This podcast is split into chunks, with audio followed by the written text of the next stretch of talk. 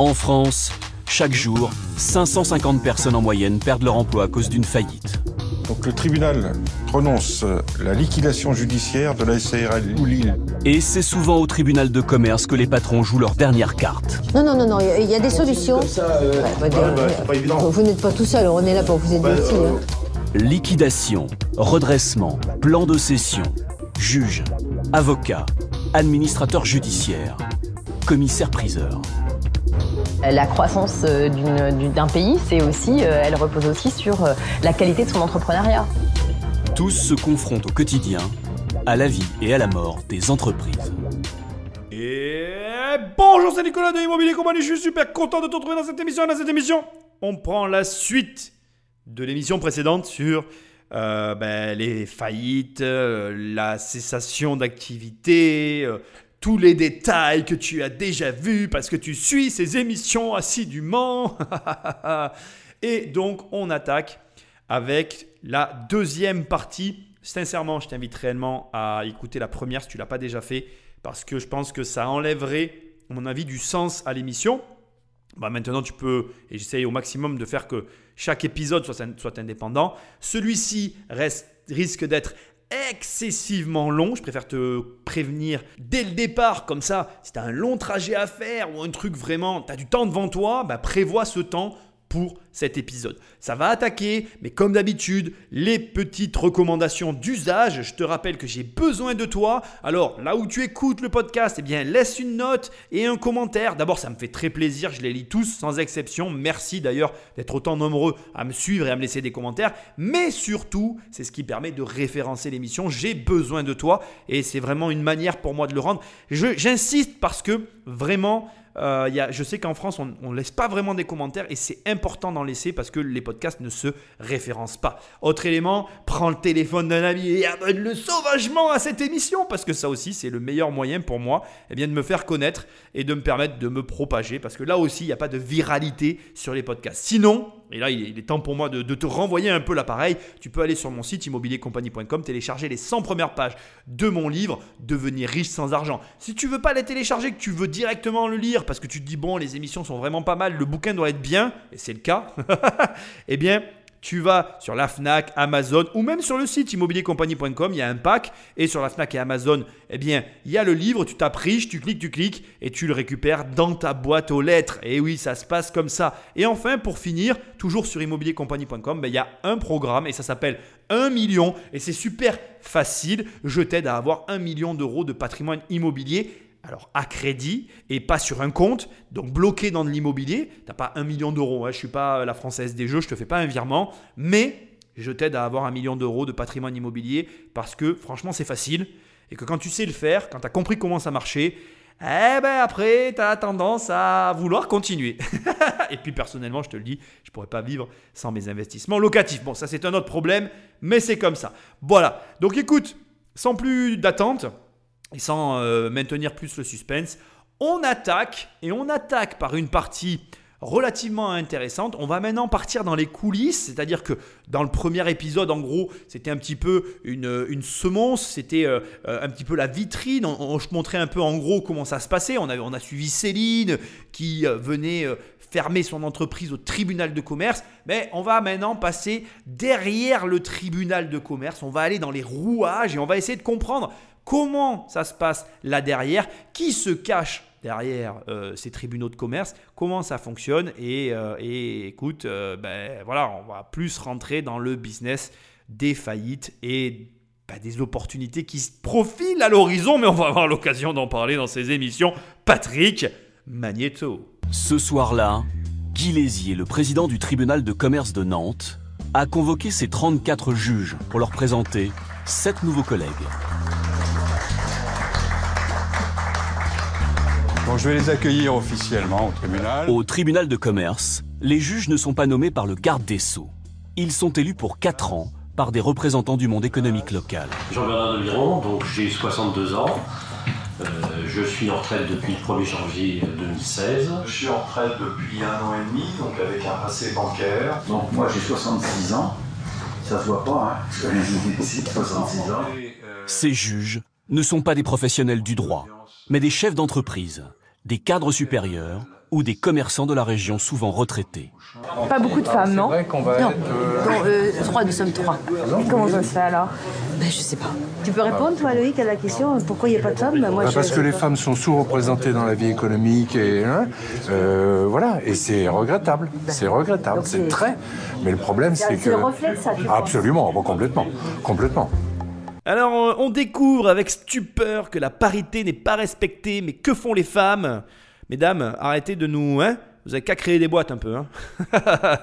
Bon, allez, non, sérieusement, effectivement, bon, il y a un problème de parité, mais qui est euh, lié aussi au fait que euh, la création d'entreprises reste aujourd'hui majoritairement pas le propre de l'homme, c'est pas ça la réalité, mais une affaire d'homme. Alors plus sérieusement, je vais quand même te donner des chiffres, et comme d'habitude, tu sais qu'en niveau de chiffres, on a du retard. Les chiffres que je vais te donner aujourd'hui sont ceux de l'année 2018. Je te présente mes excuses à l'avance, mais d'une certaine façon, n'étant euh, pas euh, les chercheurs qui récoltent les données, je ne suis pas réellement fautif. J'aurais pu peut-être euh, pousser plus mes recherches, mais ce n'est pas non plus l'enjeu de ces émissions. Bref, j'en viens directement au fait. Donc, il faut que tu saches qu'en moyenne, 4 créateurs d'entreprises sur 10 sont des femmes. Donc, c'est quand même mieux qu'avant. Sachant que, euh, si je te dis pas de bêtises, il y a euh, 20 ou 30 ans en arrière, on était sur 2 sur 10, quelque chose comme ça. C'était vraiment euh, l'hécatombe, entre guillemets, bien évidemment. hein. Il n'y a pas de mauvais jeu de mots dans, ma phrase. Nous aimons les femmes, hein, c'est une réalité. Mais elles ne sont euh, que peu, je vais dire, euh, représentées dans le milieu de l'entrepreneuriat. Il faut préciser une chose qui a vraiment toute son importance et qui peut-être va te paraître bizarre dans cette émission, mais qui je trouve pour moi est très intéressante, c'est-à-dire que nous créons des sociétés qui sont liées à notre nature. Alors tu vas me dire, ah Nicolas, tu peux pas parler comme ça, mais si, je vais le faire, je vais oser. La nature des femmes euh, reste euh, euh, tendue vers l'autre. La- moi, je garde quand même l'image de la femme qui est la mère. Alors, c'est pas empirique. Il y a toujours des cas à part. Oui, je fais des généralités. Je n'ai pas de problème à en faire. Ça ne me pose aucun souci personnel.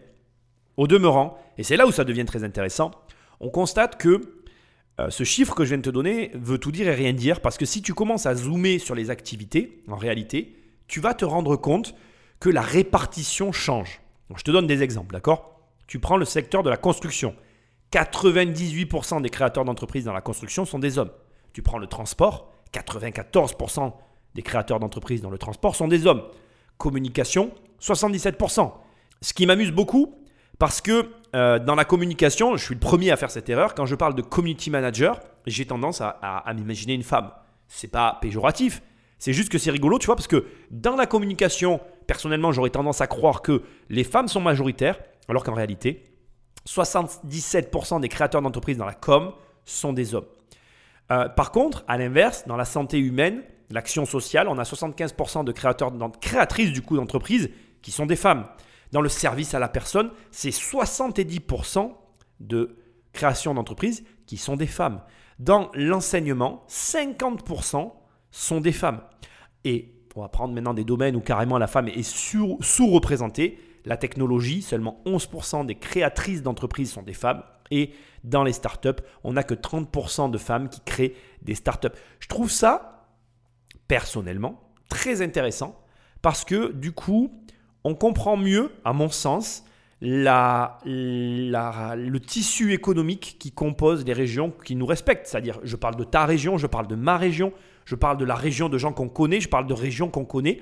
Cette répartition, elle est plus ou moins finalement le reflet de l'activité économique qui nous entoure. Et je trouve ça, personnellement, très, très, très intéressant. Alors, ça nous dit quoi tout ça? Parce que maintenant, on va venir au sujet. Je te montre un petit peu la façon dont est gérée euh, la, la chose, la façon dont c'est articulé. Mais ça nous dit quoi? Ça nous dit que l'émission que nous sommes en train de regarder, elle nous met en avant finalement un ensemble de juges qui sont des hommes, conséquence, j'ai envie de dire presque légitime, logique de- des chiffres que je viens de te donner.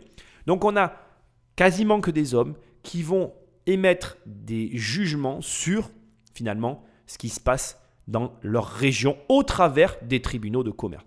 Le point ultra positif de tout ce que tu viens d'écouter, c'est que ce sont des acteurs économiques qui émettent un avis sur d'autres acteurs économiques. J'ai une question à te poser et j'aimerais que tu y réfléchisses une seconde. Je ne t'amènerai pas la réponse, même si j'ai ma propre réponse et que tu vas avoir ta propre réponse. Mais Que penses-tu toi personnellement euh, de ton travail? Quel est ton rapport à ton travail? Ne crois-tu pas que au bout d'un certain nombre d'années, il y a une forme d'affection toute singulière et particulière que tu vas développer pour cette activité. N'as-tu jamais seulement remarqué que lorsque il s'agissait de ton activité professionnelle, à moins que réellement tu la détestes et que tu fasses ça de façon alimentaire, mais de manière générale, si cette activité s'est prolongée et que tu y as trouvé un quelconque intérêt, tu as dû développer une forme, je vais dire, d'affect envers cette activité. Ne crois-tu pas que du coup, si tu devais juger des personnes qui pratiquent, parce que là, ce qui est intéressant, c'est que les personnes qui se sont présentées sont des retraités, c'est une façon d'occuper son temps que d'être juge au tribunal de commerce, ne crois-tu pas que leur opinion est quelque peu biaisée, ou en tout cas affectée, ou en tout cas, ne serait-ce que, euh, comment dirais-je, différente lorsqu'il s'agit d'un emploi qu'ils ont occupé ou qu'ils connaissent que d'un emploi dont ils ne savent rien? Je te demande de réfléchir à ça, parce que du coup, je pense, c'est mon opinion personnelle, que après la première émission où je t'expliquais finalement le processus de la faillite, ici, en comprenant un peu mieux les gens qui te jugent, tu te dis, je ne sais pas si ça te le fait ou pas, mais tu te dis que peut-être le, jugement ne sera pas aussi intraitable, aussi violent, aussi virulent que ce qu'il paraît dans ton esprit. Si demain tu es restaurateur et que donc demain tu fais faillite et que c'est un restaurateur qui amène un avis sur ta situation, si foncièrement ton activité est saine et que tu n'as rien fait de mal, aucun restaurateur ne te jugera mal par rapport à la faillite que tu vas avoir. Et il en va de même pour toutes les activités possibles et inimaginables. Il est impossible que moi, demain, professionnel de l'immobilier, je vois une agence immobilière, je vois que le mec a jamais tapé dans la caisse, que la personne, le chef d'entreprise, a toujours respecté les règles, a toujours suivi le protocole, a toujours été exemplaire. Comment veux-tu que mon jugement soit mauvais envers cette personne? Je veux dire, Aujourd'hui, les seules choses que, après, les seuls avis que je vais avoir, qui seront des avis purement personnels et que, à la limite, il serait bon de partager, mais que bon, je ne partagerai pas par pudeur, ça sera des avis du type euh, peut-être que tu aurais dû faire plus de com, peut-être que tu aurais dû moins te payer, mais peut-être qu'en réalité, cette phrase-là n'a pas de sens parce que moins se payer, c'était ne pas vivre ou ne pas assumer son train de vie et que ce n'était pas possible. En réalité, mon, avis va se forger par rapport à ma vision, mais il sera euh, bienveillant parce que l'activité, je la connais, j'en connais les tenants et aboutissants, les difficultés, les facilités, les actions à mener pour fonctionner. Et du coup, il y a des choses, et je m'en rends compte en tant que chef d'entreprise, qui ne sont pas faciles en fait. Ça n'est pas facile. Il faut arrêter aujourd'hui avec cette espèce de mode de l'entrepreneuriat qui doit s'opposer avec la difficulté que ça implique et que tu vois ici, qui est finalement la mort de l'entreprise. Il faut savoir que c'est quand même une fin qui est plus que probable pour la plupart d'entre nous. Et je veux que tu saches que même un mec comme moi qui est établi n'est pas à l'abri que ça lui arrive. Nous ne sommes d'aucune manière, à aucun moment complètement à l'abri de cette situation dramatique. Et pourtant, on sera jugé par nos pères. Et nos pères, ce seront des gens qui, avant nous, auront connu la même situation. Ce qui veut dire que d'un côté, ça doit complètement te rassurer de ce regard de l'autre qui sera forcément bienveillant et te dire, ok, ces personnes vont me juger, mais il y a parmi elles une personne qui connaît mon activité de près ou de loin et qui d'une façon ou d'une autre ne pourra pas avoir un regard négatif si bien évidemment tu n'as pas fait des choses négatives.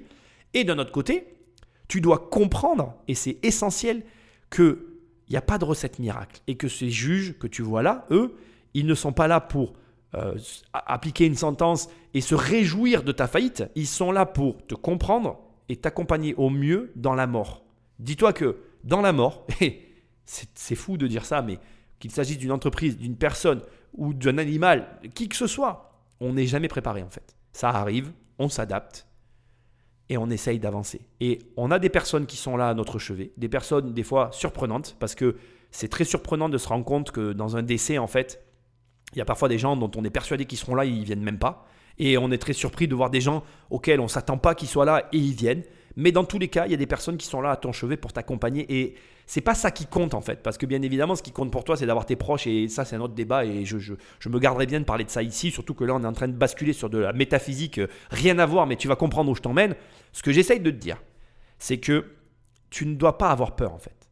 Et c'est très dur parce que on, a cette, cette, cette inconscience des choses. Et, encore une fois, malgré que je te dise tout ça, réfléchis-y, je suis en train de te montrer ce qu'est la mort d'une entreprise.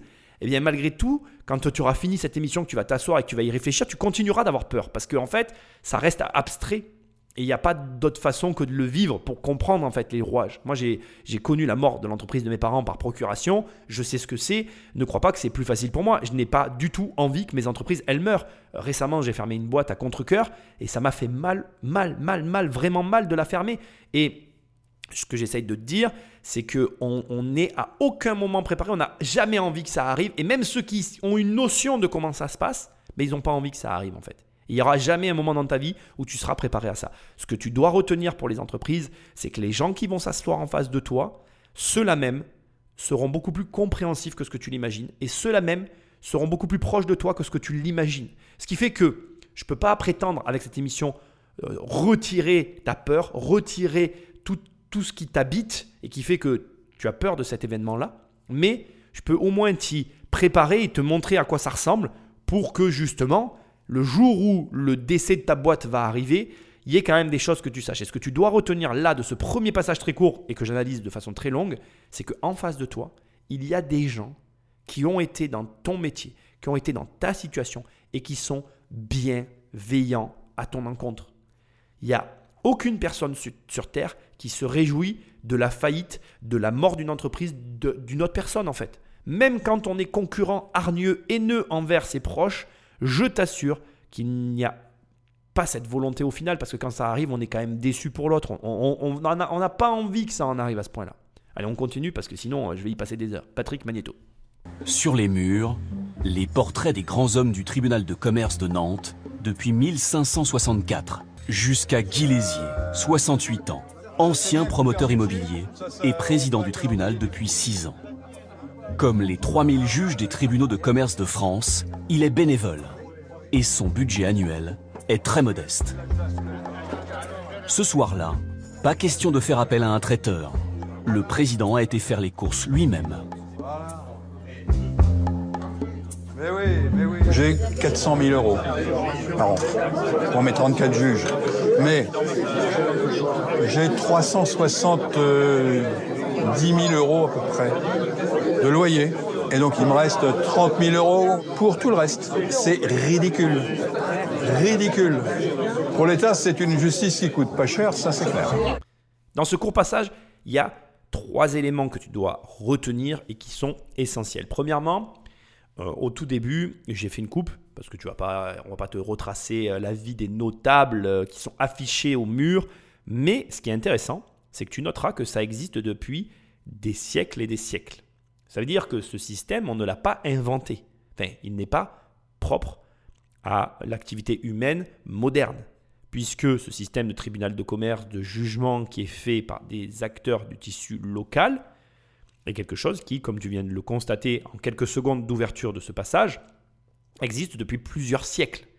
Et c'est marrant parce que, je ne sais pas si tu le remarques, moi je le remarque de plus en plus, les lois euh, qui sont intelligentes sont des lois qui sont très vieilles. Et les lois très récentes, en général, sont très... Je ne vais pas dire ce que je pense. Mais tu m'as compris. En gros, ce que je veux que tu notes, c'est que ce système fonctionne depuis très longtemps. Il y a un deuxième point que je trouve encore plus intéressant et que je voulais absolument laisser dans ce passage et que je veux que tu te mettes dans un coin de la tête, c'est que tu noteras que, ce sera la troisième dernière partie dont on va discuter qui va être la plus longue sur cette analyse, mais tu as noté, bien évidemment, ça finit par ça, mais que son budget était très serré. Mais tu noteras que du coup, il n'y a pas de traiteur. C'est une table, des chaises, des trucs achetés au supermarché et que tout le monde mange finalement à la bonne franquette. Tout ça parce que l'ancien promoteur président de la Chambre de commerce, qui est aussi un bon gestionnaire, parce que il y a plusieurs éléments à ce stade de l'analyse que je veux que tu notes, que, que je sais que à force de me suivre, tu es devenu intelligent, très intelligent et tu l'as noté. S'ils sont à la retraite et qu'ils sont pour la plupart, à arriver à la chambre de commerce en ayant ces âges-là et en ayant fait leur carrière. Ça sous-entend que peu importe l'entreprise dans laquelle ils ont été ou, ou qu'ils ont pu avoir, ils sont entre guillemets arrivés au bout. Ça veut dire qu'ils l'ont revendu, cédé à leurs enfants. Enfin bref, que leur carrière a été faite entre guillemets sur ce qui pourrait s'apparenter à une réussite, tout en sachant que bien évidemment je n'aime pas ce terme parce que qu'est-ce que la réussite? Est-ce que la réussite pour toi c'est de revendre ta boîte? Est-ce que c'est qu'elle meurt pas? Est-ce que c'est tu comprends? On va pas polémiquer là-dessus, ça deviendrait déjà qu'il y a eu un débat métaphysique sur la partie précédente avec la mort. On va éviter d'en avoir une deuxième ici, mais tu comprends ce que je veux dire. La réussite est très relative et personne n'a la réponse à cette question. Ce que j'essaye juste de te, pointer du doigt, C'est que tu sais que ces personnes ont, entre guillemets, pas échoué. On est sûr de ça. Réussir après, c'est un autre problème parce que ça dépendra de ton appréciation personnelle, mais elles n'ont pas échoué parce qu'elles ont mené à terme leur carrière et qu'elles sont là ici à pouvoir encore apporter leur aide à la société alors qu'elles n'ont plus cette obligation. Ça, dénote aussi encore, à mon sens, d'une autre personnalité. Euh, d'un trait de personnalité important qui est un des traits les plus importants de l'entrepreneur. Contrairement à ce qu'on peut croire, un chef d'entreprise n'est pas là que pour l'argent, sinon il n'y aurait pas autant de personnes dans les chambres de commerce. Mais ça, on aura l'occasion d'en reparler dans cette émission. Finalité, là où je veux mettre le doigt et où je pense que c'est très intéressant, c'est que on arrive à le troisième point qui est pour moi le plus drôle, c'est qui est qu'il nous dit j'ai 400 000 euros de frais de fonctionnement à l'année. Alors il nous dit pas ça, il nous dit j'ai 400 000 euros et j'ai 370 000 euros de loyer. Alors à ce point, à ce stade-là, j'ai quelque chose de très important à te dire. Je pense, enfin je je ne peux pas me permettre, je ne le critique pas, mais je pense qu'il y a eu une erreur dans la, dans la prononciation. J'ai du mal à croire qu'il ait, à proprement parler, 370 000 euros de loyer. Moi, je pense plutôt qu'il a 370 000 euros de frais de fonctionnement à l'année sur un budget de 400 000 euros. Donc, je m'explique pour que tu comprennes mes propos, parce que je connais, je connais les chambres de commerce. En fait, dans une chambre de commerce, tu as effectivement la partie immobilière, qui est comme pour tout le monde en fait aujourd'hui en France, une partie très importante dans la part des ménages. Donc tu as la partie immobilière. Tu as ensuite, deuxièmement, la partie salariale, les gens qui travaillent pour la chambre de commerce, qui sont des salariés. Et tu as les bénévoles. Donc ça se ventile de cette façon-là. Et j'ai du mal à croire personnellement qu'il ait 370 000 euros de loyer. Sinon, il ne peut même pas payer ses salariés. Donc pour moi, à partir d'ici, mon analyse part du principe que ces fameux 370 000 euros sont réellement les frais courants, incluant tout ce qui permet le fonctionnement de la chambre de commerce. Et les 30 000 euros sont cette marge de manœuvre qui va sur la partie bénévole. J'aimerais attirer ton attention sur un point que je trouve très intéressant c'est que éducativement en France, on ne sait pas tout ça. Je vais oser le dire, mais je suis peut-être l'une des premières personnes qui va te révéler ce fonctionnement-là. Peut-être que tu ne savais pas que les chambres de commerce étaient indépendantes. Peut-être que tu n'avais pas conscience que ça fonctionnait de cette façon-là. Peut-être que tu ne savais même pas, en fait, qu'il y avait des bénévoles dans une chambre de commerce et que c'était sûrement eux qui faisaient. Il n'y a pas de travail moins ou plus important, mais ce sont les figures de proue. C'est-à-dire que quand toi, tu vas aller euh, faire faillite, que tu as déposé le bilan, tu vas aller à la chambre de commerce, les gens qui vont te juger en face de toi ne sont pas payés, ou en tout cas très peu. Et ce que je trouve très drôle, et dont j'aimerais que tu prennes conscience aujourd'hui, c'est l'ampleur de la méconnaissance des, Français par rapport à tout ça nous ne savons pas, et je vais m'inclure dedans parce que moi-même je ne sais pas tout, hein, et je serais bien hasardeux de te prétendre que je sais tout ça, nous ne savons pas comment fonctionnent les choses. Nous ne le savons tout simplement pas. Alors moi il se trouve que pour diverses raisons je savais comment fonctionnaient euh, les chambres de commerce. D'ailleurs pour tout te dire, je pense que tu l'as peut-être remarqué, j'ai interviewé un président de chambre de commerce, celle de Nîmes d'ailleurs, euh, sur ma chaîne YouTube. Tu peux la retrouver facilement cette interview je pense. Et euh, là où je veux en venir, c'est d'ailleurs je l'avais interviewé, je vais te, le dire ici parce que je pense et je continue de le penser que dans les chambres de commerce, tu as du business à faire pour gagner de l'argent en immobilier. Je te dis ça, je te dis rien.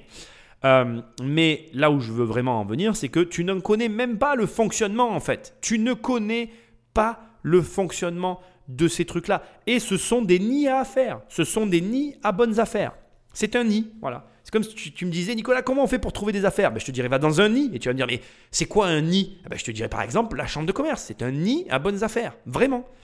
Euh, voilà. Moi, par exemple, pour te donner un raisonnement que j'ai pu avoir grâce à des infos que j'ai eues à la chambre de commerce, euh, j'ai su, grâce à une chambre de commerce, euh, dans quelle ville, parce que c'était pas, alors c'était un village, j'ai su dans quel village de ma région qui allait devenir une ville, que des entreprises allaient s'installer des, sièges sociaux, j'ai acheté dans le village avant que ce soit une ville et j'ai revendu quand c'était une ville. Est-ce que j'ai besoin de te faire un dessin? Les chambres de commerce sont des nids à bonnes affaires. Et comme on va au devant d'une crise euh, de la faillite, alors d'une crise positive, enfin négative, je ne sais pas comment il faut trop prétendre cette histoire, je fais ces émissions parce que je pense qu'il va y avoir une vague de faillite. Je le pense, et non seulement je le pense, mais j'en suis convaincu. Et cette vague de faillite va forcément entraîner dans son sillage des conséquences économiques dramatiques, bien évidemment, mais aussi des opportunités terribles. j'ai mal à la gorge, j'ai pas le Covid, je te rassure. ne te rapproche pas trop près de l'écouteur parce que j'ai entendu un Jean-François qui disait que... je dis des conneries là. je détends l'atmosphère. Bref, pour revenir à mon propos, j'ai tendance à croire qu'il va y avoir une, énorme vague euh, de faillite. Je, je le crois, je le crois. Et, et je pense qu'aujourd'hui, tu as besoin de comprendre le fonctionnement de tout ça. Tu en as besoin. Parce que déjà, comprendre, ça te permet de toi mieux te positionner et bien te positionner quand tu sais qu'il va arriver quelque chose. Ben, c'est primordial. Donc là, je te, fais, je, te, je te brosse la surface du truc. Parce que vraiment, je t'assure, tu n'imagines pas. euh, encore une fois, je connais bien les chambres de commerce. Il y a plein de choses à savoir sur la chambre de commerce. Et je t'invite après à faire l'autre partie du chemin. Mais aujourd'hui, rien que de comprendre, tu sais, euh, je trouve déjà assez hallucinant que les gens ne comprennent pas en fait comment fonctionne une organisation. Et tu prendrais, moi quand j'étais jeune, euh, je l'ai écrit dans mon bouquin d'ailleurs, Devenir riche sans argent, si tu veux le prendre, c'est avec grand plaisir que je te partagerai mon histoire. Comme je l'explique, j'ai fait des soirées. Et nous, dans notre région, pour faire des soirées, il fallait monter une association, loi 1901. C'est comme ça. On va pas parler de ça ici, c'est pas le propos. Et en gros, si tu veux, c'était vachement bien parce que je me rappelle que ça m'a permis de comprendre déjà, ne serait-ce que ce fonctionnement-là. Après, j'ai travaillé aussi dans des clubs, j'ai vu comment fonctionnaient les clubs et d'avoir cette vision de finalement comment fonctionnent des organisations, ce que euh, la majorité des Français ne savent même pas en fait, parce qu'on a un problème avec ça. Je pense que en France, on dit, on dit les, Français ont tendance à dire j'ai un problème avec l'argent. Et aujourd'hui, je suis de moins en moins d'accord avec ça parce que tout le monde sur la terre entière a des problèmes avec l'argent. Même les Américains ont des problèmes avec l'argent. Tout le monde a un problème avec l'argent. Par contre, je pense que le vrai problème des Français, de façon générale, c'est que les Français ne comprennent même pas comment fonctionne une organisation, une société, un État. Enfin, je veux dire, tu parles de n'importe qui, tu parles de ça, les- vous ne savez pas, nous ne savons pas comment. Un hôpital, tiens, regarde, est-ce que tu as notion seulement de comment fonctionne le budget économique d'un hôpital? Je suis sûr que la réponse, elle est non. Je te rassure, moi, là, je ne le sais pas non plus. Mais c'est pour te donner un exemple, tu vois. On ne sait pas comment ça fonctionne. Alors, comment tu veux gagner de l'argent dans n'importe quel domaine que ce soit si tu ne sais même pas comment ça marche ces trucs-là, en fait? Réfléchis à ça, réfléchis à ça. On continue. Le tribunal de commerce, nous allons le découvrir. C'est pourtant un rouage essentiel de la vie des affaires. D'abord, il faut arbitrer les conflits entre les entreprises. Et ils sont nombreux. Voici les deux juges en charge de l'audience des contentieux. Deux retraités. L'un était patron d'une société de transport et l'autre assureur. Avec l'aide de la greffière, les deux hommes s'assurent qu'ils ne connaissent pas les entrepreneurs qu'ils doivent juger. Les juges des tribunaux de commerce ont souvent été soupçonnés de conflits d'intérêts. Plusieurs affaires judiciaires ont jeté le doute sur l'impartialité et l'indépendance de ces tribunaux. Depuis 2016, un code de déontologie encadre leurs décisions et les oblige à être transparents. J'interviens très rapidement parce que je te coupe tous les passages qui servent à rien, bien sûr. Là, il y a un, un des deux juges qui sont retraités, on va en parler dans un instant, qui explique qu'il a traité une affaire avec l'une des deux sociétés qu'il doit juger et voit comment ils réagissent. L'affaire sera confiée à d'autres juges. Si la décision était favorable, on pourrait dire que je l'ai favorisée. Si elle est défavorable, on pourrait dire que je l'ai au contraire défavorisé parce que je m'étais pas entendu avec lui. Donc pour éviter tout, tout, tout malentendu, eh bien il vaut mieux que, que, je, que soit, la Chambre soit dessaisie. euh. Que les trois juges qui vont être concernés n'aient rien à faire avec cette société. L'audience va bientôt débuter. Allez, c'est parti. On analyse ce qu'on vient d'écouter. Très, très, très, très, très, très, très, très, très intéressant. J'ai pas bugué. non, non, y a pas, le disque est pareil. Bref, on analyse. Donc, déjà, premièrement, comment vois-tu ta retraite? Je te pose la question parce que on a là deux retraités qui, comme tu le remarques, ben, travaillent. Pourquoi je te dis ça? Parce qu'il y a une théorie que je, que je maintiens depuis le début aussi. Hein. Je, bah, pour ça, j'ai de nombreux défauts, mais il y en a un que tu peux pas me, peux pas me, peux pas me coller sur le front. C'est que euh, je suis pas trop quelqu'un de changeant. J'ai quelqu'un qui a toujours le même discours. D'ailleurs, je crois, c'est marrant, j'ai, j'ai cette étrange sensation de ne pas avoir tant changé que ça depuis le collège. J'ai l'impression de toujours être la même personne. Va savoir pourquoi. Mais j'ai peut-être tort hein, d'ailleurs là-dessus. Mais ça, c'est encore un autre problème. Mais depuis le départ, j'ai toujours dit que si tu voulais être indépendant financièrement, tu ne pourrais pas l'être parce que pour l'être, il faut être travailleur. Et que quelqu'un qui est travailleur ne s'arrête pas de travailler. Et je trouve ça rigolo parce que, voilà, encore une fois, je suis bien placé pour te le dire. Euh, Il y a des moments, hein, j'y pense. Enfin, après, voilà, j'ai eu une vie qui m'a permis de, encore une fois, je ne vais pas refaire la pub de mon livre, mais tu as tout dans le bouquin. Mais j'ai beaucoup nagé euh, à des moments dans ma vie, ça m'a énormément plu. Et puis, il arrive un moment donné, tu en as fait le tour. Quoi. Moi, j'ai la chance depuis, mais euh, j'ai jamais j'ai jamais travaillé comme les gens travaillent autour de moi. D'ailleurs, les gens n'ont jamais compris ma vie et ça me va très bien comme ça parce que j'ai la vie que j'ai toujours voulu avoir. Aujourd'hui, mes principaux problèmes sont des problèmes euh, qui, qui, plairaient à tout le monde et euh, ce sont des problèmes que j'assume, mais je ne pourrai pas m'arrêter de travailler. Et je veux que tu l'entendes. Je pense que tu peux être indépendant financièrement. Je pense que tu dois mesurer l'ampleur de la tâche, que la tâche en question nécessite un tempérament euh, qui, soit besogneux, que tu dois être un besogneux. Voilà, je suis désolé. La besogne sera de plus ou moins courte ou longue durée en fonction de ta rigidité d'esprit. Je m'explique. Il y a des recettes qui marchent. Voilà, moi je vais te le dire comme ça. Il y a des recettes qui marchent. Et est-ce que tu es prêt à les adopter? Voilà, c'est tout. Et je vais être très transparent avec toi. On digresse un peu sur l'indépendance financière, mais c'est nécessaire pour en arriver à ce point-là. Euh, moi personnellement, ça a été long parce que je suis quelqu'un qui ne respecte pas ce qu'on lui dit. Demain, tu vas me dire, regarde, là, il y a un raccourci, passe par là. Moi, je ne vais pas prendre la route, je ne vais pas prendre le raccourci, je vais vouloir prendre mon propre chemin. Je suis comme ça, je ne me referai pas. J'ai toujours été comme ça. C'est complètement débile. Euh, parce que franchement, il y a eu plein de fois où on m'a montré des raccourcis et j'aurais gagné beaucoup de temps à les prendre. Mais je suis comme ça, je ne me referai pas. J'en assume les, les, les, erreurs qui en ont découlé de ce tempérament-là. Mais là où je veux en venir, c'est que du coup, pour moi, le, parcours a été un petit peu plus long. Aujourd'hui, que ce soit dans mon programme 1 million ou dans les rapports que je peux avoir avec toi, si je réponds à tes questions ou je te parle, j'indique toujours le chemin que je pense le mieux. Je vois toujours des gens qui prennent un autre chemin parce qu'ils pensent qu'il y a des raccourcis qui existent et qui n'existent pas, ou que comme moi, ils pensent qu'il y a des chemins qui sont mieux que d'autres. Mais en vérité, si tu suis les routes préétablies, si tu respectes les règles qu'on te donne, tu verras que ça peut aller effectivement assez, assez rapidement, comme ça peut être plus long. Ça va dépendre effectivement de ta rigidité d'esprit et de ta capacité à faire ce qu'on te dit. Bref, la finalité, c'est que tu devras quand même travailler. Raccourci ou pas, il va y avoir un travail à fournir. Et que ce travail, eh bien, il va transformer ton rapport au travail. Il va transformer ton rapport à ce qu'est le travail. Moi, aujourd'hui, je travaille, mais pas comme certains travaillent. J'en ai conscience et je le, je l'assume complètement. Mais parce que j'aime ce que je fais aussi. Et pourquoi j'aime ce que je fais? Parce que je gagne de l'argent. Et pourquoi je gagne de l'argent? Parce que, tu vois, c'est une boucle en fait. C'est un cercle, comme j'aime à le dire. Et quand tu rentres dans ce cercle, bah, tu peux pas t'arrêter. Et tu te retrouves avec des personnes, comme tu es en train de les voir là, à la retraite, à chercher à rentrer dans un nouveau cercle. Parce que ne rien faire, ça n'est pas ce que tu crois.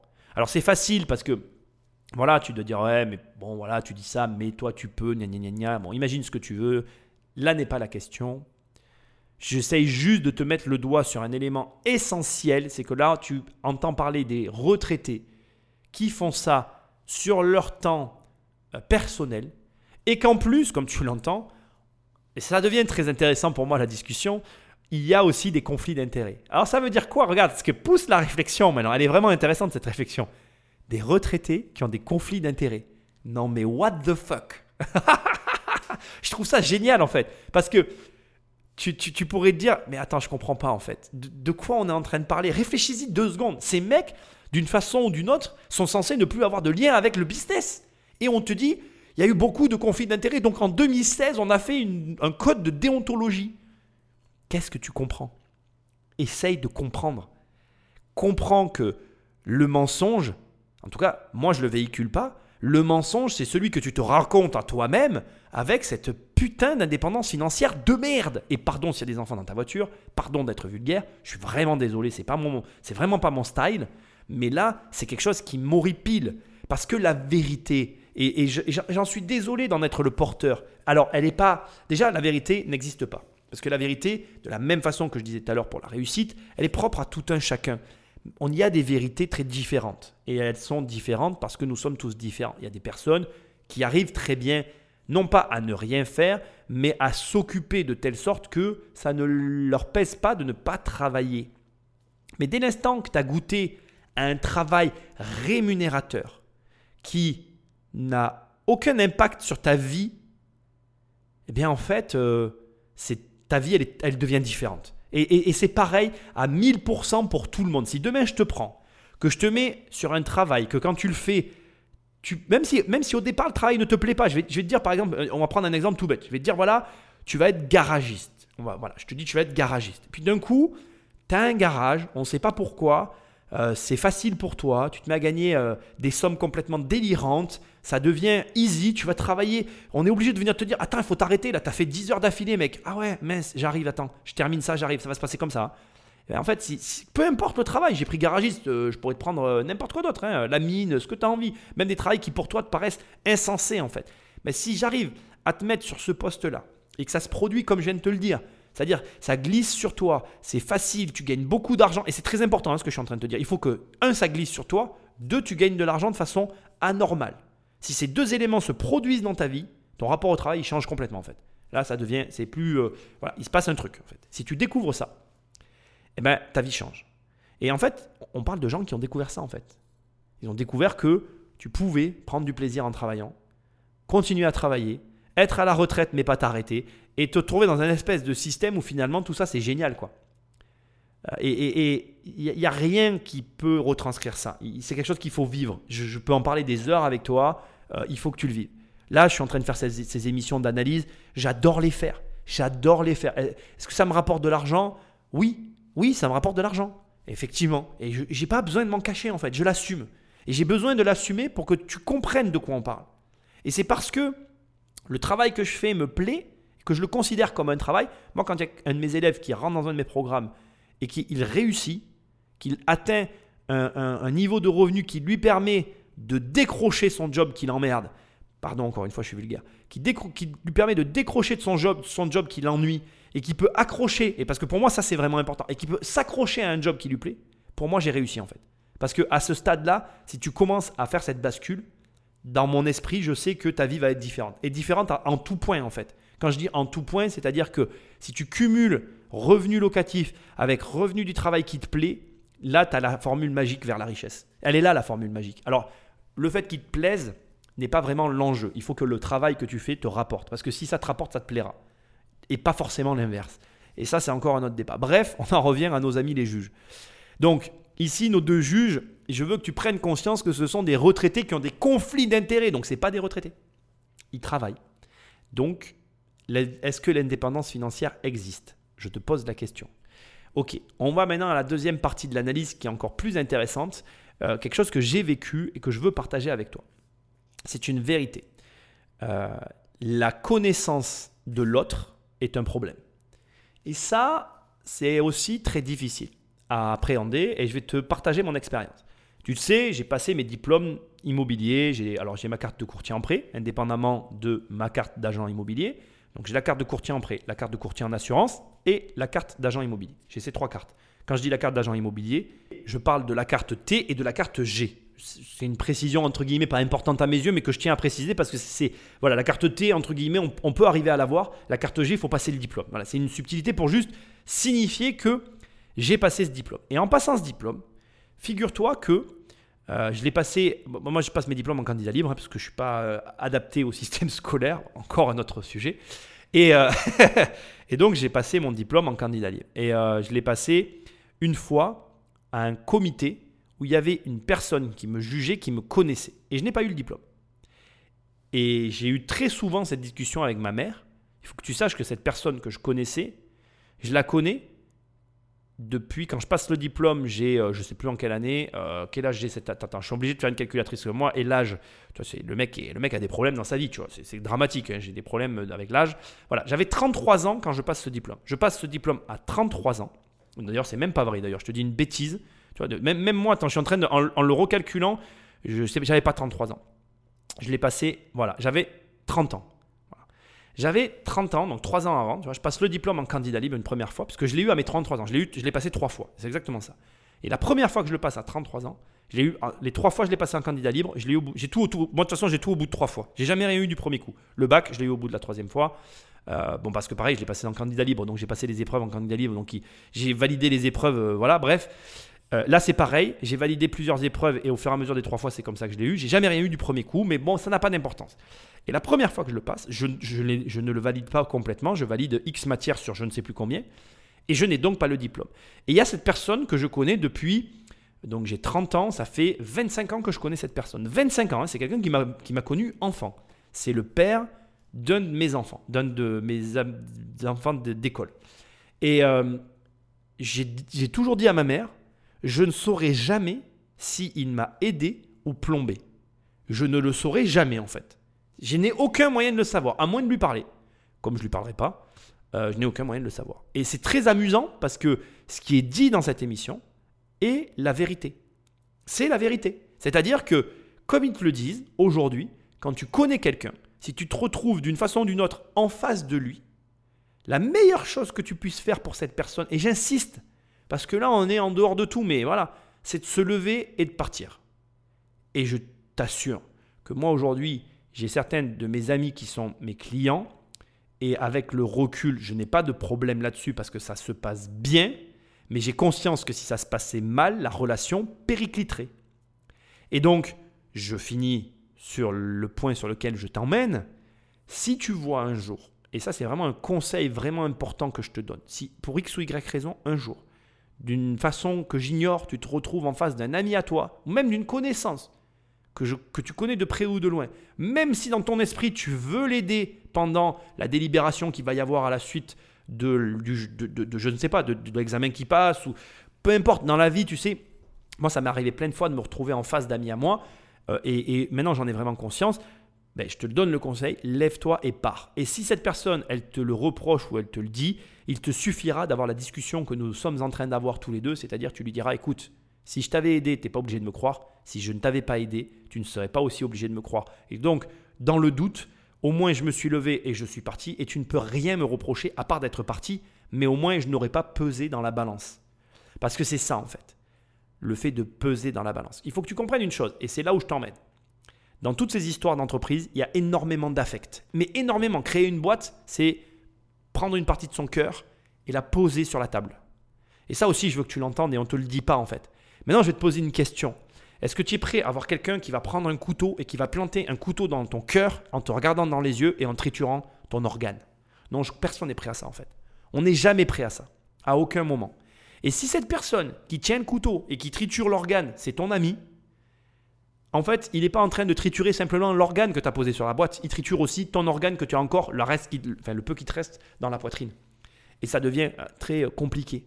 Et la dimension que j'essaye de te donner ici et que je veux que tu prennes en compte, c'est que dans la création d'entreprise, quelle qu'elle soit, quelle qu'elle soit, les enjeux sont considérables.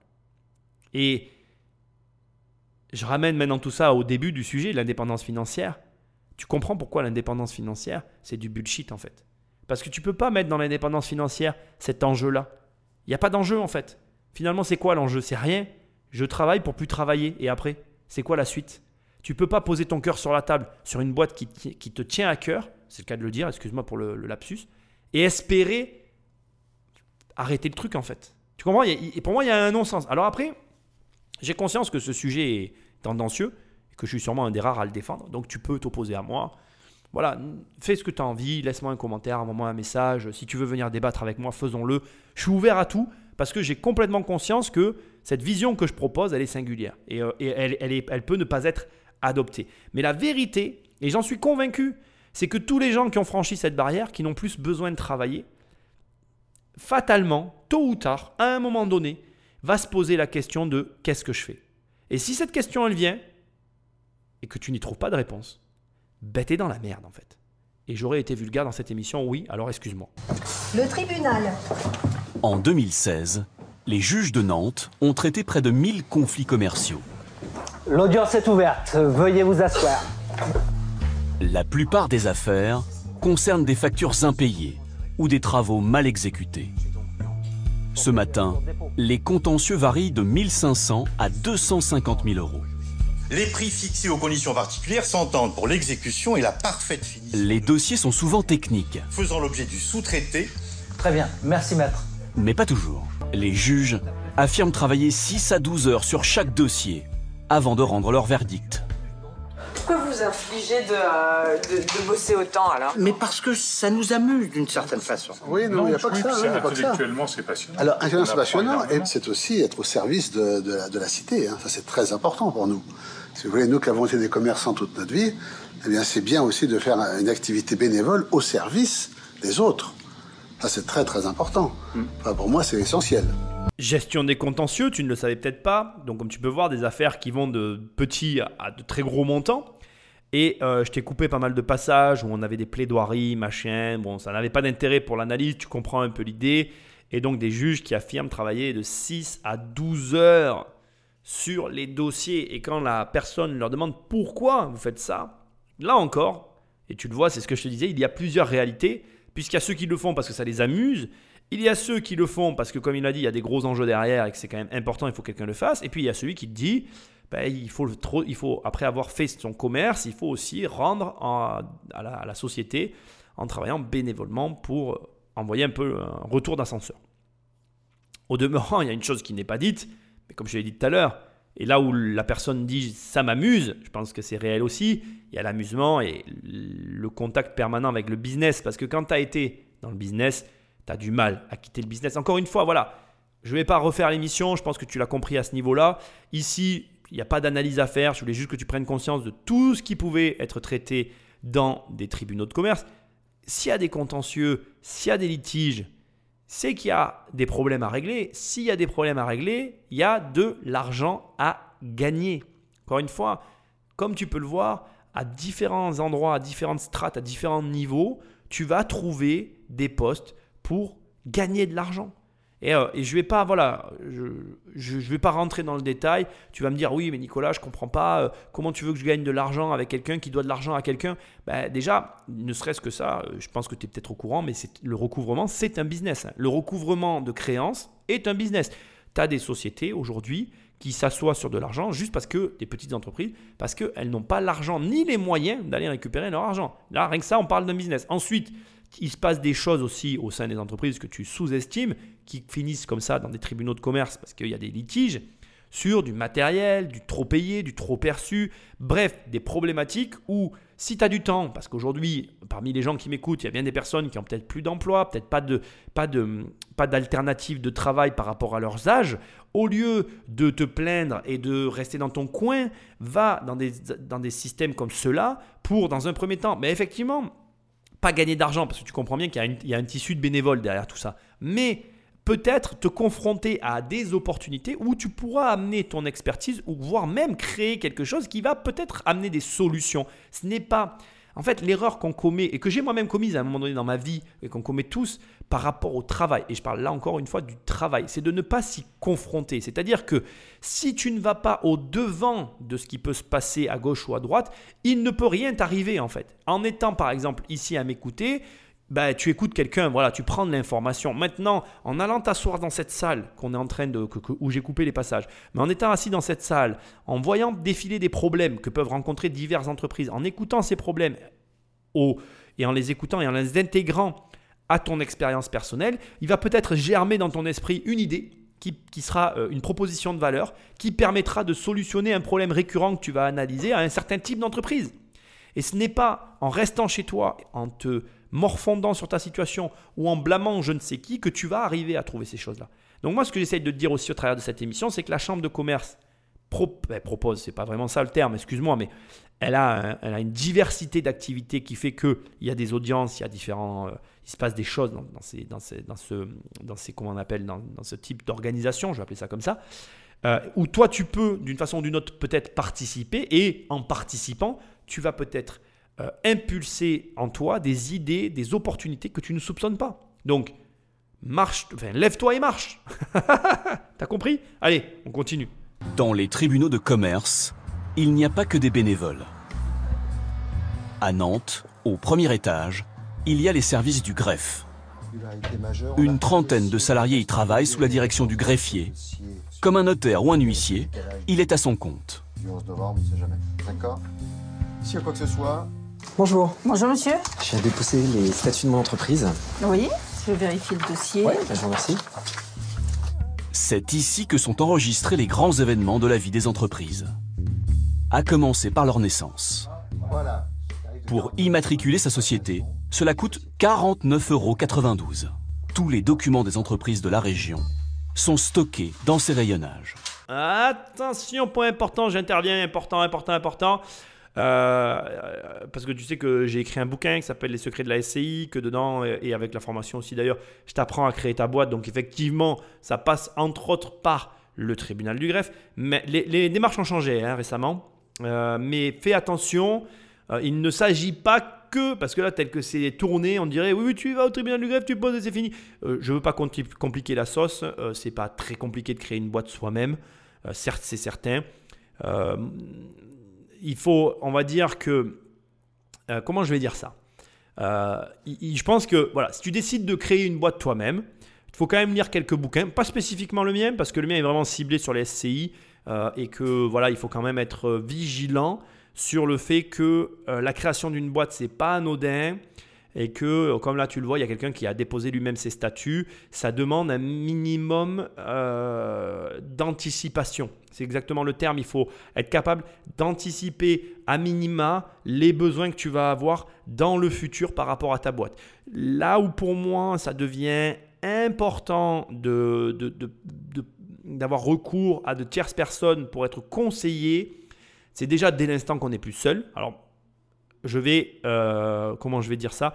Je vais développer la partie seule. Par exemple, quand moi j'ai créé les, entreprises avec ma mère, euh, je n'ai pas, forcément raison dans ce que je vais dire, mais j'étais tellement, on est tellement convaincus que de toute façon, quoi qu'il arrive, on restera ensemble, entre guillemets, hein, c'est pas ma femme. Hein. tu comprends ce que je veux dire? Qu'on ne se fera pas faux bon l'un l'autre, que finalement, on n'a pas eu besoin d'avoir recours à une tierce personne. Si demain j'avais créé une boîte tout seul, je pense que j'aurais pas eu recours au conseil d'une tierce personne. Maintenant, dès l'instant que je ne suis plus seul dans mes sociétés, ce qui est le cas, hein, aujourd'hui tu le sais, hein, Jérôme est déjà venu sur ses, sur émissions, il reviendra encore, tu le vois, euh, il apparaît euh, sur la chaîne aussi, donc tu vas le revoir hein, de toute façon.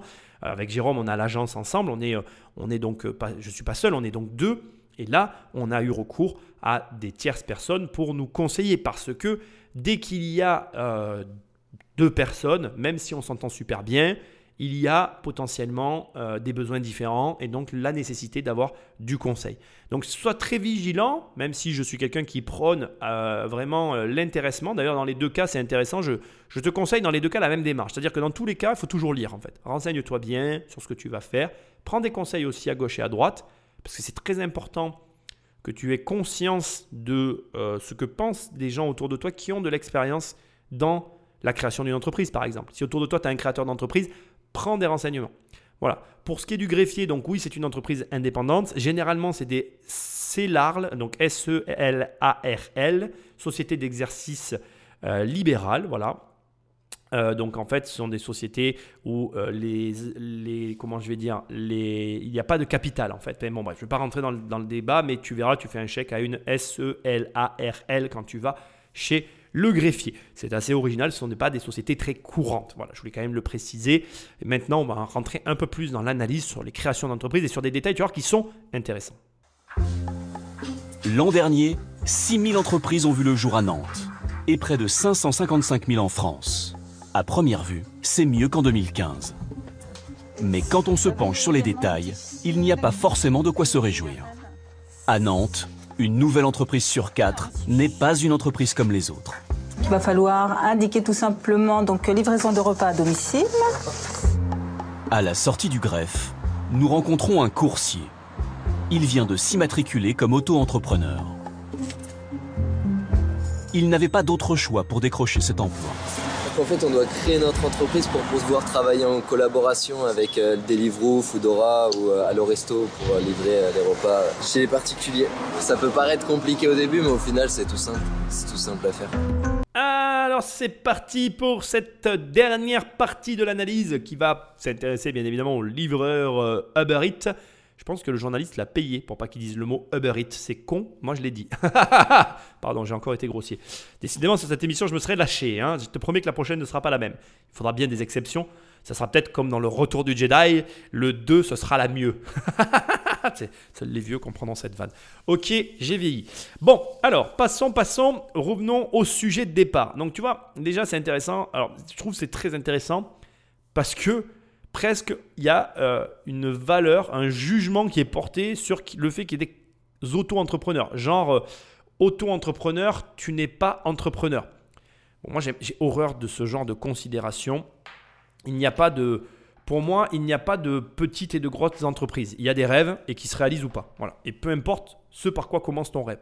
Euh, surtout, surtout, et j'insiste, si tu es auto-entrepreneur et que tu t'en sors bien, eh ben tant mieux en fait. Moi, moi je. Enfin, pour moi, voilà, tu es à ton compte. Il hein. faut arrêter. Il euh, y en a qui n'aiment pas les auto-entrepreneurs. Il n'y a pas la TVA, c'est pas pareil. C'est pas des vrais entrepreneurs. Mais si je fais écho au début de cette euh, analyse, de, cette, euh, de ce reportage et de ce que j'ai pu te dire, auto-entrepreneur, à ton compte plus ou moins, même si c'est simplifié, ça te permet de comprendre comment ça marche. Ça te permet d'avoir une vision minimalisée, c'est vrai, mais une vision quand même du fonctionnement réel de l'argent. Ce que, encore une fois, euh, on va être franc, hein, 90% des gens en France n'ont pas en fait. Allez, 80, on va être sympa parce que je suis, je suis d'humeur sympathique aujourd'hui. Là où ça devient super intéressant, c'est que souvent euh, les gens se disent entre eux comment faire pour devenir riche? Ah lui c'est un vendeur de rêves, euh, gna gna gna gna. Euh, moi comme je dis souvent, c'est très simple.